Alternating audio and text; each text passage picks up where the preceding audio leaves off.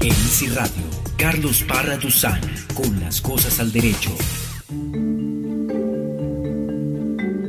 Bien, saludamos muy especialmente a todos los oyentes de INSI Radio y de este programa Las Cosas al Derecho.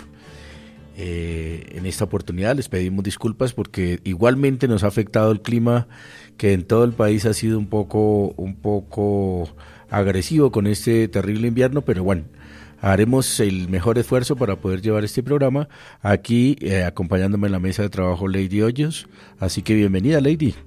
Doctor Parra y por supuesto toda la audiencia de INSI Radio, bienvenidos a Las Cosas al Derecho, este programa dirigido por nuestro director general del Instituto Nacional para Ciegos, INSI. Recuerdo que usted se puede conectar con nosotros todos los días, las 24 horas del día, a través de www.insi.gov.co slash INSI Radio. Desde este momento, usted puede interactuar con nosotros en arroba INSI-radio.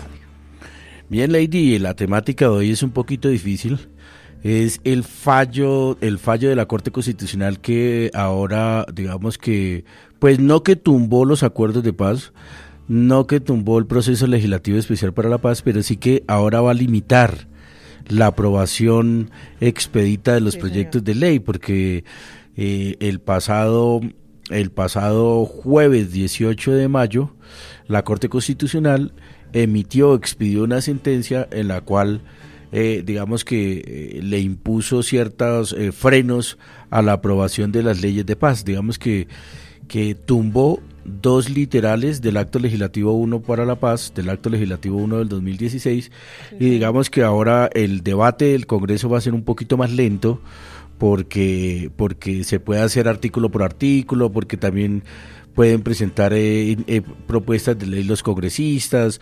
Digamos que ahora habían unas características del trámite legislativo especial para la paz, pero la Corte Constitucional tumbó dos literales de ese acto legislativo. Entonces queríamos, pues como este tema está tan de moda, todos los juristas salieron hablando, Humberto de la Calle, que tal vez con este fallo él se va a lanzar a la presidencia a defender eh, el proceso de paz, y algunos dicen pues que, que definitivamente esto es un golpe muy duro al proceso de paz, sobre todo, lo hablábamos ahora previamente al inicio del programa Lady, pues que estábamos estrenando dos, dos magistrados de la Corte Constitucional que muy seguramente iban a respaldar el proceso de paz. Obvio, ellos tienen su autonomía judicial y su postura jurídica, desde luego que nadie está poniendo en, en juicio este tema, pero presumíamos que siendo los que ternó el presidente, tanto a Carlos Bernard Pulido, abogado del ex Senado, como a, Cristina Pardo, pues que le iban a dar un apoyo al proceso de paz, pues porque ha sido toda la apuesta del señor presidente, pero efectivamente perdió, perdió el fast track o perdió eh, el proceso legislativo especial para la paz, cinco votos contra cuatro, son nueve magistrados y Carlos Bernal Pulido votó en contra eh, de, este trámite expedito que también es cierto que sí tiene algunas dificultades desde la perspectiva democrática, sí tiene como algunos visos de que eh, limita la democracia del, Congreso, limita la labor del Congreso en la aprobación de leyes o reformas constitucionales. Es decir, sí está claro, sí está claro que el fast track pues es una carrera contra el tiempo para aprobar en un máximo un año todas las leyes que adecúen los acuerdos de paz a la Constitución. Eso lo tenemos absolutamente claro, porque muchas veces hemos hecho programa, Lady, sobre temas de paz. E, e, este acto legislativo ya lo estudiamos el año pasado. Cada una de las cositas que nos hace falta eh, estudiar la, la, ley de amnistías e indultos, pero la estamos preparando pues como para hacer una, una iba a decir una clase de ley, un programa que parece una clase sobre amnistías e indultos dentro del proceso de paz. Pero lo que sí queríamos comentar es que ahora quedó restringido el llamado fast track el llamado fast track es como vía rápida, como Sí, señor, vía rápida. Vía rápida. Digamos, la aprobación rápida de los procesos de los proyectos de ley quedó limitada, quedó un poquito eh, eh, eh, dificultada por esta sentencia de la Corte Constitucional que no, no emitimos el número, pues porque todavía la Corte no lo ha sacó, expidió el comunicado número 28 de la va en sucesivo, va en orden, digamos que el último comunicado es el 28 y ahí se analiza la sentencia que declaró inexequibles los dos literales del acto legislativo 1 del 2016, pero aún no tiene número asignado que esa era una crítica anteriormente, pues que la Corte expedía la sentencia con número y todo, pero el texto definitivo no había salido. Entonces la Corte Constitucional ahora eh, expide la sentencia o expide más bien un extracto de la sentencia, pero aún no hay ni sentencia completa ni número de sentencia asignada a este extracto. O sea que ya sabemos que del fast track se eliminaron dos numerales y lo que quiere la Corte pues Lady, o lo que hizo la Corte, mejor dicho, fue como en teoría devolverle las facultades al Congreso para que tenga libertad de aprobar los proyectos de ley dentro del proceso de paz. Entonces, para contarles un poquito a los, a los oyentes, el Congreso, el Congreso tiene, Lady, ocho ocho funciones, que están en la ley quinta y en el artículo sexto de la ley quinta de 1993, que es el estatuto del congresista. Son cinco, que son, eh, perdón, son ocho. ¿Cuáles son? Hacer la eh, reformar la constitución, hacer las leyes, o sea, todas las leyes las aprueba el Congreso de la República eh, llamar a los ministros a la moción de censura, que se llama, digamos, el control político. Cuando hay alguna problemática con algún ministro, pues lo puede llamar al, al Congreso y le hace control político. También puede llamar a otros funcionarios, al fiscal, a otros que no son los ministros y no hay destitución o moción de censura y se llama control público. Ahí ya no se llama control político, sino control público. Vamos en cuatro. Reformar la constitución, hacer las leyes, el control político o el control público. y quedarían cuatro funciones. Las de protocolo, que es cuando le dan la investidura al presidente, cuando reciben a un gobierno extranjero, digamos todo lo que es de protocolo, estrictamente protocolo. Otras funciones administrativas, las funciones administrativas, pues, aprobar el presupuesto, eh, asignarle una oficina a cada congresista, asignarle un computador y un correo electrónico como congresistas. Todo lo que está relacionado con funcionamiento. Con funcionamiento administrativo del Congreso. Sí, señor. Y las últimas, la última, ¿cuántas íbamos a ver? Ya íbamos en seis. La constituyente, la legislativa, la de control político y control público, la de protocolo, la administrativa y nos quedaría la judicial y electoral, doctor. Exacto, la judicial, que es, por ejemplo, juzgar a Pretel, que lo, lo está juzgando como indigno allá en la Corte, siendo el Congreso, pero el Congreso también tiene funciones judiciales, que no es lo normal, o sea, normalmente el Congreso no juzga a nadie, pero sí eventualmente, digamos, tiene algunas funciones de judiciales, pero no judiciales en sentido de derecho, sino juzgar políticamente a algunos altos funcionarios.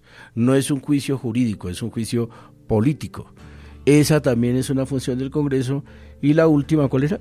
La última es la electoral. Electoral, que precisamente en la semana antepasada eligieron, el, el presidente de la República le postuló tres, dos ternas y el Senado en pleno eligió quién eran los nuevos magistrados de la Corte o elige quién es el el procurador o elige quién es el fiscal de la República también lo escoge el Congreso digamos que la mayoría los postula las altas cortes pero quien elige es el Congreso entonces, las ocho funciones, eh, una de esas es hacer las leyes.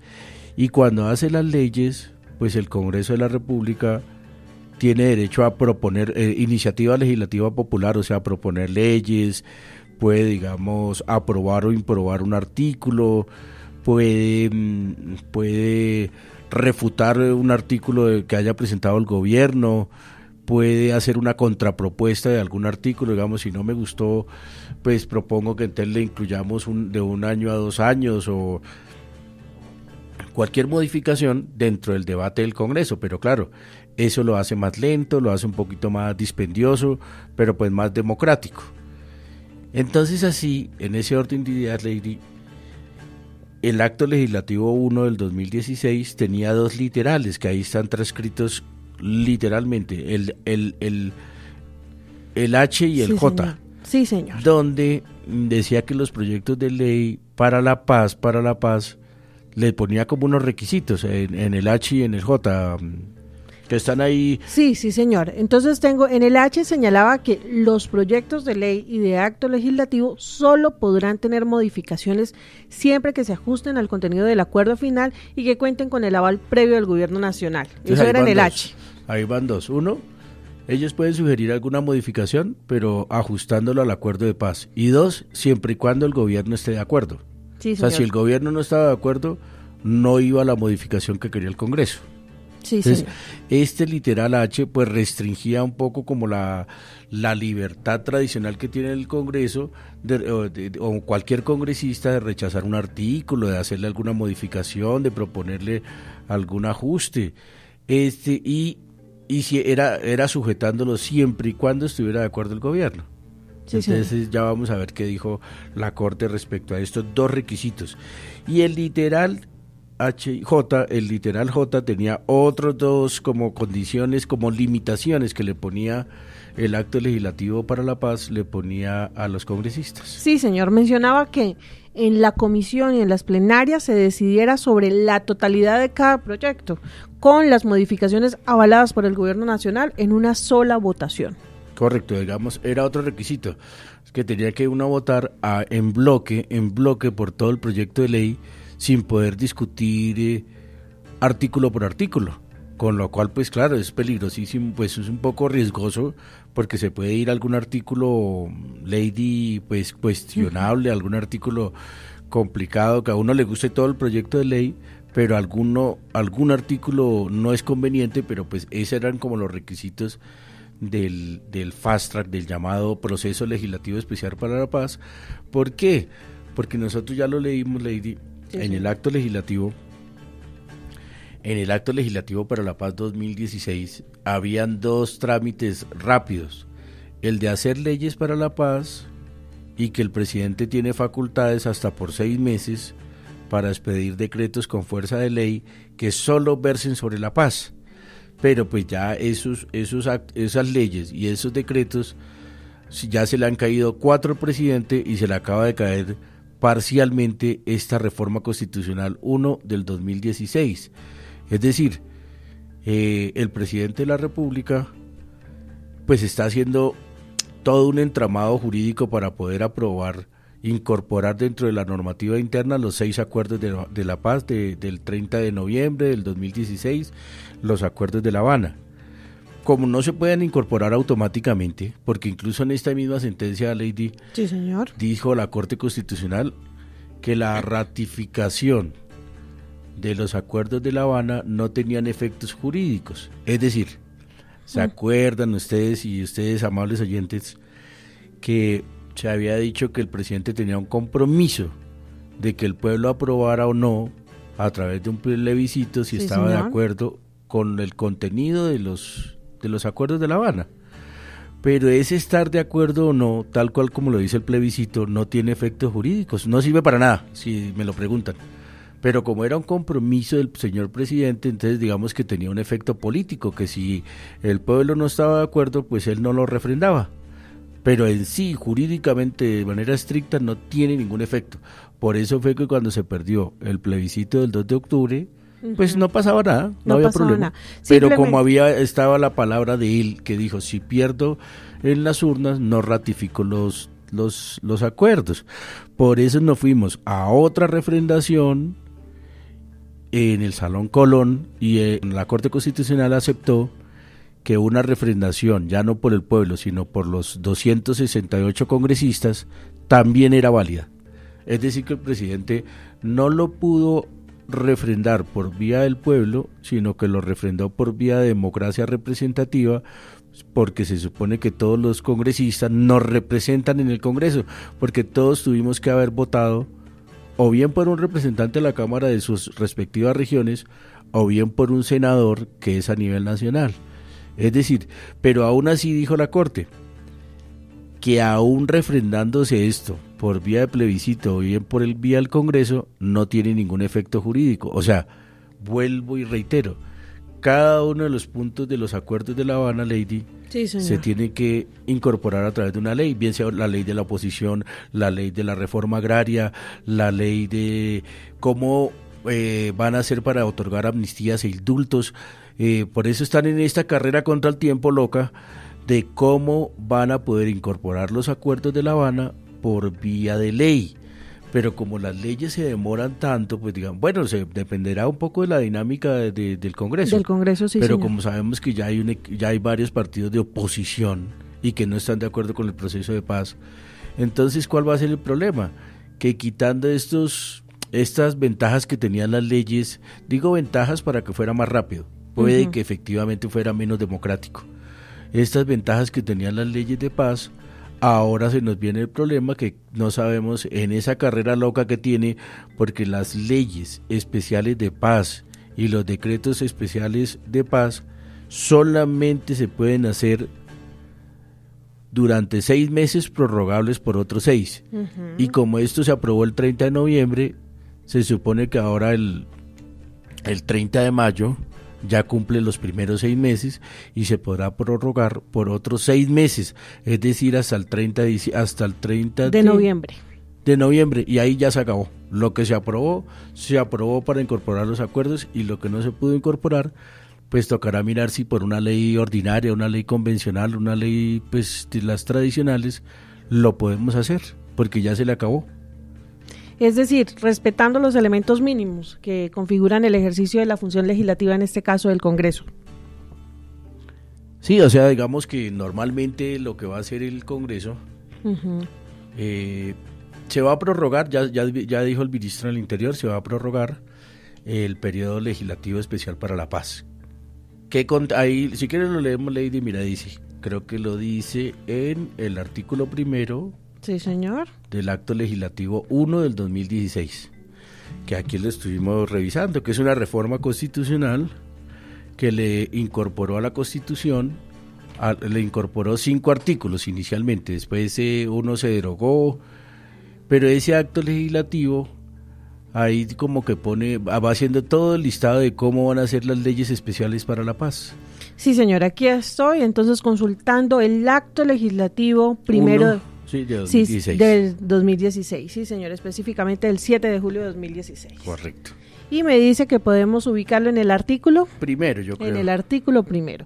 La constitución política tendrá un nuevo artículo transitorio, el cual quedará sin procedimiento legislativo especial para la paz, con el propósito de agilizar y garantizar la implementación del acuerdo final para la terminación del conflicto y la construcción de una paz estable y duradera entre paréntesis acuerdo final, y ofrecer garantías de cumplimiento y de fin del conflicto de manera excepcional y transitoria, se pondrá en marcha el procedimiento legislativo especial para la paz por un periodo de seis meses contados a partir de la entrada de vigencia del proceso acto legislativo, del presente acto legislativo. Este procedimiento podrá ser prorrogado por un periodo adicional de hasta seis meses mediante comunicación formal del Gobierno Nacional ante el Congreso de la República.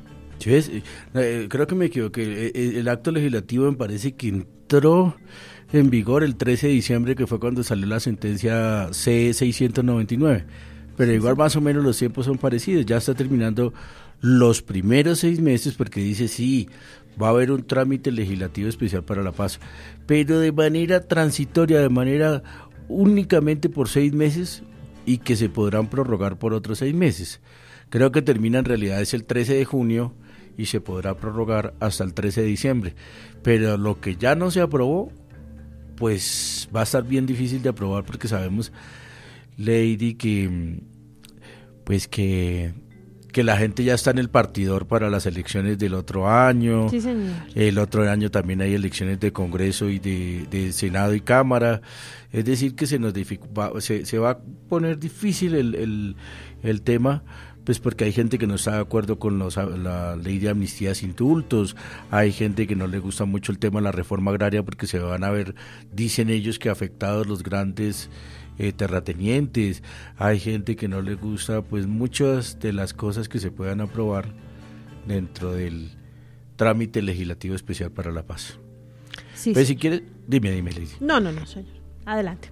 No, iba a decir que si quería, hacíamos una pausa e invitamos a los oyentes a las redes sociales y volvemos y, mencionamos como los, los cuatro efectos que, que, tuvo la Corte Constitucional en este fallo que le devolvió como todas las capacidades que tiene el Congreso para debatir, para aprobar las leyes, digamos todo el, eh, el efecto que tuvo para así poderle como ilustrar a los oyentes y que puedan entendernos qué fue lo que pasó finalmente en la sentencia. Sí, señor, nosotros ya regresamos las cosas al derecho. Usted puede hablar, conversar con nosotros en arroba bajo radio o se puede comunicar al 232-1576 en Bogotá. Ya regresamos.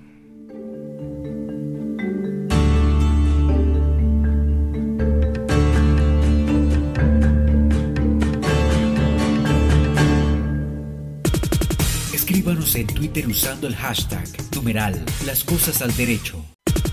Continuamos con Las Cosas al Derecho por Easy Radio. Bien, volvemos aquí a las cosas del derecho, hablando de un tema aparentemente eh, complejo, pero en el fondo, pues más fácil de, de, lo que uno cree. Estamos hablando de la sentencia sobre el acto legislativo 1 del 2016, eh, que le devolvió al Congreso todas sus facultades para poder presentar proyectos de ley, para poder debatir proyectos de ley artículo por artículo, la posibilidad de eh, eh, no admitirle al gobierno, digamos, un proyecto de ley y digamos como las facultades que tiene tradicionalmente en cualquier debate del, del Congreso, pero que estaban restringidas esas facultades cuando se trataba de un proyecto de ley sobre la paz.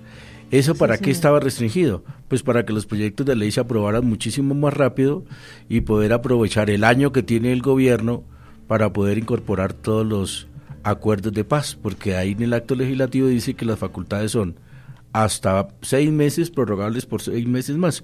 Y según nuestras cuentas, Lady, se acabaría la primera fase el 13 de junio y la segunda el 13 de diciembre. Así que quedan seis meses prácticamente en el debate. Y eso que tendrán que llamar a, a sesiones extraordinarias, porque recordemos que habitualmente el Congreso sesiona hasta el 20 de junio y se va un mes de vacaciones y vuelve el 20 de julio. Así que les tendrán que llamar a sesiones extraordinarias si se quiere trabajar en ese mes de vacaciones que tiene tradicionalmente el Congreso. Pero decíamos, Lady, que íbamos a revisar las cuatro limitaciones, que el acto legislativo le imponía al Congreso, digamos como las que tumbó la Corte Constitucional, esas limitaciones que tenía el llamado fast track. ¿Cuáles eran las cuatro limitaciones? Bueno, iniciamos con la primera, que debía tratarse de proyectos normativos que tenían iniciativa privativa del gobierno. O sea, ¿quién podía presentar un proyecto para la paz? Solo, el presidente, solo el, gobierno a través del Ministerio del Interior, nadie más. Ni un congresista, ni la rama judicial, ni un ministro. Bueno, el ministro sí, porque el ministro es gobierno. Ni una. Es decir, solamente el gobierno podía presentar proyectos de paz. nadie más. Esa, eso, según eso, se cae y ahora también el Congreso podría presentar proyectos de ley sobre la paz. O sea, cualquier congresista, cualquier senador podría, como, como lo que pasa habitualmente, la iniciativa legislativa popular perdón, la iniciativa legislativa, Lady, la tiene el presidente, la tienen las altas eh, cortes, la tienen los ministerios, la tiene la Defensoría del Pueblo, la tiene la Procuraduría, la tiene cualquier congresista puede presentar un proyecto de ley. Mariche, ese es el trabajo natural de un congresista, presentar eh, proyectos de ley. Pero cuando se trataba de proyectos de ley de, para la paz, no pueden presentar, solamente lo hacía el gobierno. Eso lo acaba de tumbar la Corte Constitucional. O sea que a partir de ahora también podrán presentar proyectos de ley eh, los congresistas, el problema es que me imagino un congresista de la oposición presentando un proyecto de ley para la paz, ¿no? Y lo que va a demorar el debate de cada una de estas, digamos, propuestas desde cada congresista. Bueno, ese es el primero. La primera limitación, la primera restricción que la sentencia le devuelve a los congresistas. Ya no tiene la limitación que no pueden presentar proyectos de ley de paz. Ahora sí pueden presentar proyectos de ley de paz. Bueno, la segunda está relacionada eh, con la que el Congreso solo podía introducirle modificaciones siempre que se ajustaran al contenido del acuerdo final. Claro, entonces yo digo, eh, ahí viene otra dificultad, que sí puedo presentar una modificación a un proyecto de ley, siempre y cuando se ajuste al acuerdo final de paz de La Habana. O sea que si a los que no les gusta el acuerdo final de La Habana, entonces, pues yo no sé, porque tumbaron eso, o sea que ahora sí podrán presentar modificaciones que no se ajusten a La Habana, que esto va a ser un, un, rollo bien difícil, Lady, porque si a mí yo quiero hacerle alguna modificación o sugerir una modificación de un proyecto de ley, así no se ajuste a lo acordado en La Habana, pues según la sentencia de la Corte sí lo podrán hacer los congresistas, sobre todo los de la oposición. Sí, señor, y sobre todo, eh, pues lo que va a empezar a suceder es que van a entorpecer todo el proceso avanzado.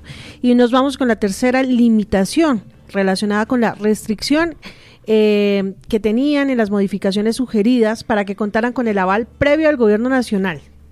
Claro, digamos que los congresistas cuando refutaran, cuando dijeran que no les gustaba un artículo determinado o algo incorporado en un proyecto de ley de los que presentaba el gobierno, de los que presentaba porque era el único que podía presentar el gobierno. El, el, aún así, si ellos refutaban o no querían aprobar o incorporaban alguna modificación, el gobierno tenía que avalar esa modificación. O sea, no era por mayoría, así como se vota en cada una de las comisiones del Congreso, del Senado y la Cámara, no era por mayoría, no.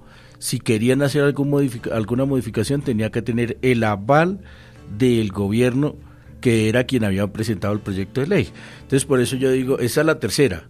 por eso digo que si efectivamente sí tenía ventajas porque era un proceso rápido, sí es cierto que limitaba un poco la democracia, porque no había forma de de refutar, de alegar un, artículo de un proyecto de ley, porque en cualquier caso lo tenía que avalar el, gobierno, nacional. no había otra manera, o si no, o si no lo avalaba, pues entonces no se, aprobaba, se aprobaba así como lo habían propuesto. Bueno, y la cuarta limitación era que solo podían decidirse sobre la totalidad de cada proyecto en una sola votación. Ese era un poco lo que llamaban el, la aprobación a pupitrazo, porque si, si yo no, si son 60 artículos, pero como yo no puedo, digamos, aprobar unos e improbar otros, tenía que, pues de un solo golpetazo aprobar los 60. Y si no me gustaba alguno y lo comentaba, pues el gobierno tenía que avalarme, mejor dicho, el cambio que yo sugería. O sea que prácticamente estaba obligado pues a aprobar el, artículo como la ley como la presentó el gobierno. Por eso digamos que en parte le hallo la razón un poco, pues que ciertamente mm, si bien es cierto el trámite legislativo especial para la paz propendía por una aprobación expedita, una aprobación rápida, eh, eh, también es cierto pues que quedaban muy amarrados los congresistas a la hora de querer refutar, a la hora de querer aprobar o a la hora de querer incorporar alguna modificación a esos proyectos de ley que solo los podía eh, incorporar el gobierno de la República. Pues el gobierno, bien sea a través de un ministro, bien sea a través de un presidente o, como fuera. Entonces por eso, pues esto ha generado como tanta alarma, porque dicen, ahora cómo va a ser la dinámica para aprobar un proyecto de ley para la paz, porque ya se aprobó eh, la ley de amnistía sin indulto, ya se aprobó la de la oposición, falta sancionarla, ya se aprobó, está a punto de aprobarse mm, la de amnistías, indultos, creo que la, hay una parte de reforma agraria que la van a, incluir ya dentro del trámite legislativo, pero ahora va a ser a otro precio, definitivamente pues ahora va a ser mucho más complejo porque habrá que recurrir a las mayorías y pues estas cuatro reglas que, que arropaban, o mejor dicho, que, que restringían un poco las facultades de los congresistas, la Corte Constitucional se las acaba de devolver o sea que ahora sí pueden aprobar artículo por artículo, ahora pueden eh, rechazar, digamos, eh, algún artículo sin necesidad de que lo avale el gobierno, ahora pueden pedir alguna modificación sin que coincida estrictamente con los acuerdos de La Habana y ahora podrían eh, presentar ellos mismos proyectos de ley sobre paz. O sea que las reglas del juego pues cambiaron sobre la marcha a partir del el pasado 18 con esta sentencia de la Corte Constitucional, que pues yo tampoco pienso que haya hundido que haya hundido los acuerdos de, La Habana, porque entre otras cosas, Lady, vamos a en la última parte del programa, voy a mencionar cómo de todas maneras el, los acuerdos de La Habana están blindados, digamos que ya no hay forma, porque la Corte, eh, perdón, el Congreso aprobó dentro del mismo fast track, dentro de este mismo trámite expedito, aprobó el acto legislativo 2 de 2017, donde quedó amarrado el acuerdo, el acuerdo de La Habana eh, y ya hace parte de la Constitución. Entonces, en el último segmento vamos a hablar de este acto legislativo 2 y con eso terminamos acá comentando esta sentencia que eh, pues le devolvió al, al, Congreso esas limitaciones que tenía, es decir, ya no tiene las limitaciones para aprobar proyectos de ley sobre paz, o lo podríamos decir algo así como le quitó las ventajas al gobierno que tenía para aprobar leyes sobre la paz. Sí, señor, que según como, como lo apuntaba la Corte Constitucional, estas limitaciones eran las que, por supuesto, le quitaban la naturaleza al Congreso y, por supuesto, las competencias que tenían eh, en el momento de debatir sobre los proyectos de ley. Bueno, Leite, pues hagamos una pausa y invitamos a los oyentes que sigan conectados que no se desesperen que estamos cada vez eh, aclarando más. Sí, señor, yo podría decir que esto es una clase donde los que no sabemos, por supuesto, de todo este tema jurídico, aprendemos a través de las cosas al derecho. Usted no se desconecten, ya regresamos. Estamos en www.inci.gov.co slash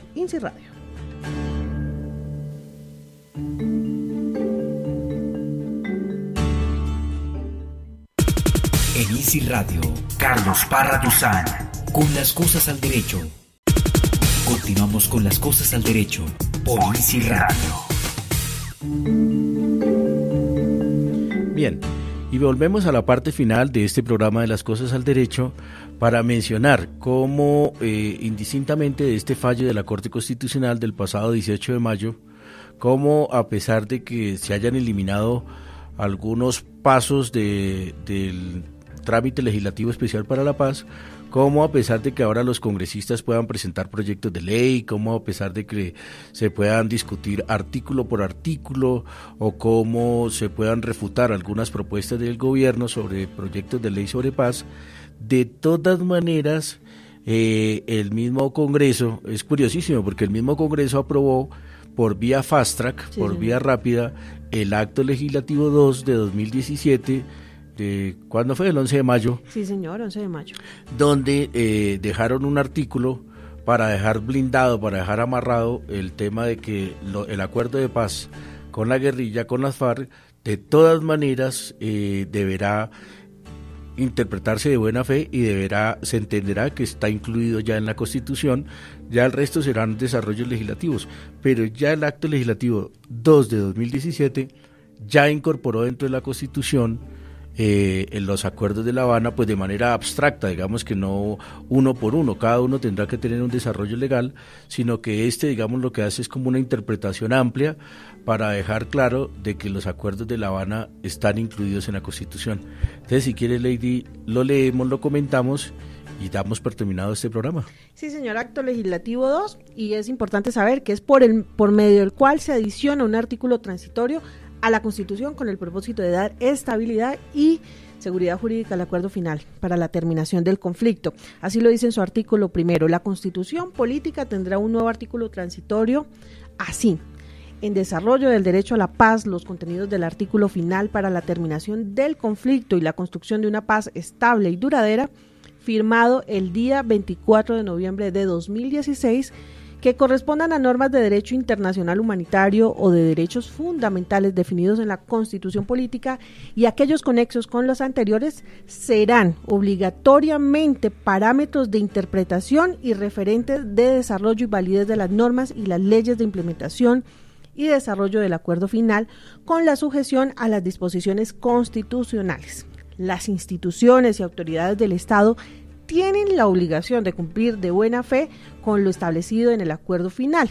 En consecuencia, las actuaciones de todos los órganos y autoridades del Estado, los desarrollos normativos del acuerdo final y su interpretación y aplicación deberán guardar coherencia e integralidad con lo acordado, preservando los contenidos, los compromisos, el espíritu y los principios del acuerdo final.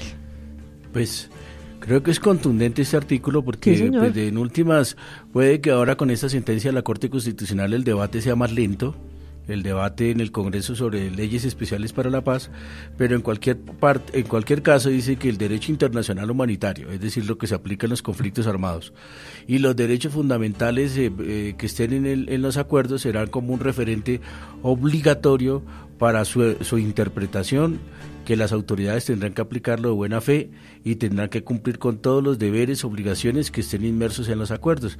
Es decir, pues digamos que, que esa fue la intención, como como en cualquier caso, si no se han aprobado todas las leyes que desarrollen los acuerdos de La Habana, pues esto fue un poco una manera de, blindar, de blindar, eh, de blindar los acuerdos aprobados el 24 de noviembre, es decir, no los del 2 de octubre que se derogaron o que no se aprobaron en el plebiscito, sino los del 24 de noviembre, porque pues yo me imagino que el Congreso se ve un poco como colgado de tiempo para desarrollar todos los acuerdos entonces una manera fue blindarlo genéricamente con esta reforma constitucional 2 de 2017, porque también se puede decir acto legislativo 2 de 2017 o reforma constitucional 2 de 2017, que es lo mismo.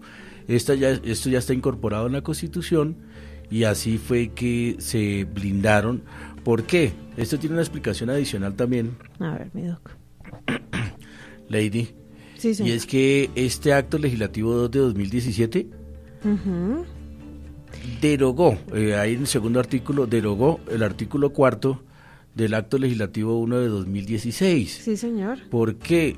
Porque el artículo cuarto de 2016 hacía exactamente lo mismo, digamos, incorporaba los acuerdos a la Constitución. desde el año pasado eso ya se había hecho, ya se había hecho, pero el problema es que decía que decía artículo quinto. Si quiere lo leemos, Lady, el artículo quinto del acto legislativo 1 de 2016. Sí, señor, ubicándonos en el acto legislativo 1 de 2016, leo el artículo quinto, vigencia. El presente acto legislativo rige a partir de la refrendación popular del acuerdo final para la terminación del conflicto y la construcción de una paz estable y duradera. Eso, lo que pasa es que este artículo el artículo que leímos, el 2, el artículo 1 del acto legislativo 1 de 2017, el que digamos blindó los acuerdos, era ya estaba en el artículo 4 del acto legislativo 1 del 2016, digamos que ya estaba incorporado el año pasado, pero como el artículo 5 lo sujeta a cuando el pueblo lo refrende popularmente, entonces teníamos la dificultad que se puede decir que el del el artículo 4 del acto legislativo 1 del 2016 nunca entró en vigencia porque no lo refrendó el pueblo. Entonces, para evitar esa confusión jurídica, lo que hizo el Congreso fue volver a repetir, digamos, la incorporación de esos acuerdos en la Constitución, pero ahora a través del acto legislativo 2 de 2017, para evitar, digamos, que haya una interpretación en contrario y se dijese que el, el, de la, la, blindada que hizo en el artículo cuarto del año pasado no se incorporó nunca porque no se refrendó. Entonces, prácticamente que volvimos a hacer el mismo ejercicio, pues preveyendo que aquel que estaba sujeto a la refrendación popular no haya entrado en vigencia.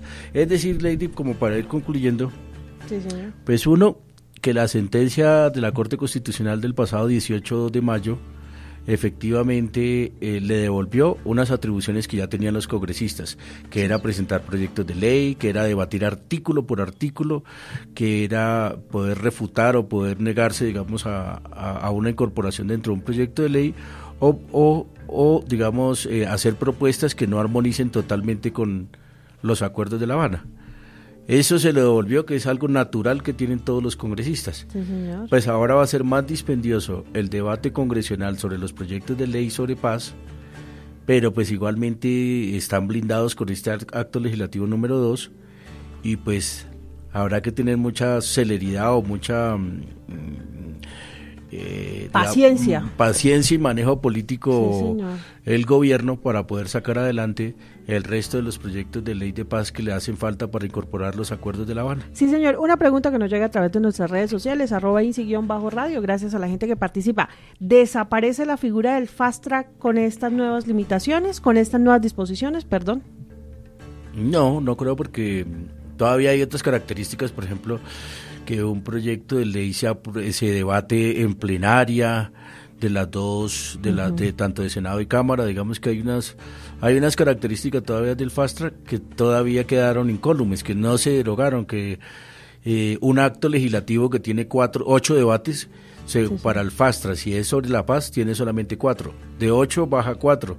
Es decir, que todavía quedaron algunas características del llamado fast track, del llamado proceso legislativo rápido para la paz, pero evidentemente pues que e, esto que se derogó sí lo hace un poco más lento, pero pues sí, todavía podría decir que uno que todavía existe el fast track porque el gobierno presenta proyectos, eh, es más rápido su aprobación, solamente que pues le quitaron unos pasos importantes y sigue y, y, va a estar un poco más ralentizado el trámite de aquí en adelante. Por el tema de la participación ya que hemos explicado del Congreso de la República. Correcto. Sin embargo, pues yo creo que esto lo hace más democrático y lo hace más valioso en el momento que aprueben proyectos, porque va a tener pues pues el sustento de que los congresistas pueden presentar proyectos, de que los pueden oponerse, de que pueden eh, aprobar artículo por artículo, así que pues a lo mejor esto legitima más la democratización y la aprobación de esos proyectos de ley. Sí, señor. Bueno, pues nos complace mucho en haberlos acompañado aquí. Yo sé que este tema es difícil, pero a mí, eh, con cariño, yo lo digo, Lady, no puedo, digamos, eh, mm, desconocer que este programa también tiene que poner sobre la mesa lo que se está debatiendo en el país. Digamos que esto es un tema de primerísima eh, prensa, digamos que esto es lo que se está debatiendo, esto es lo que se está hablando en todos los programas de debate nacional y por eso pues no podría ser egoísta con todos los oyentes de dejar de compartirles un tema de tan de tanta trascendencia nacional por el momento que estamos viviendo de paz y de la esa construcción del proceso de paz y ni siquiera hablo de posconflicto porque pues toca tenemos que salir de esta de esta zona gris para poder sí hablar del posconflicto Lady. Sí, señor, y que está en agenda pública y por supuesto es de interés para todos los ciudadanos colombianos. Bueno, y con esto nos despedimos hasta un próximo programa. Les agradecemos que nos hayan acompañado, que estén conectados con nosotros, que continúen en, la programación, en la parrilla de INSI Radio. Y con esto, pues Lady, te agradezco que me hayas eh, ayudado, que me hayas acompañado con toda esta documentación y esta maraña legislativa, al igual que en la producción Adriana Pardo. Sí, señor. Y a los oyentes que participaron, doctor, en nuestras redes sociales, arroba INSI-radio. Gracias por escucharnos. Continúe con la programación de INSI Radio.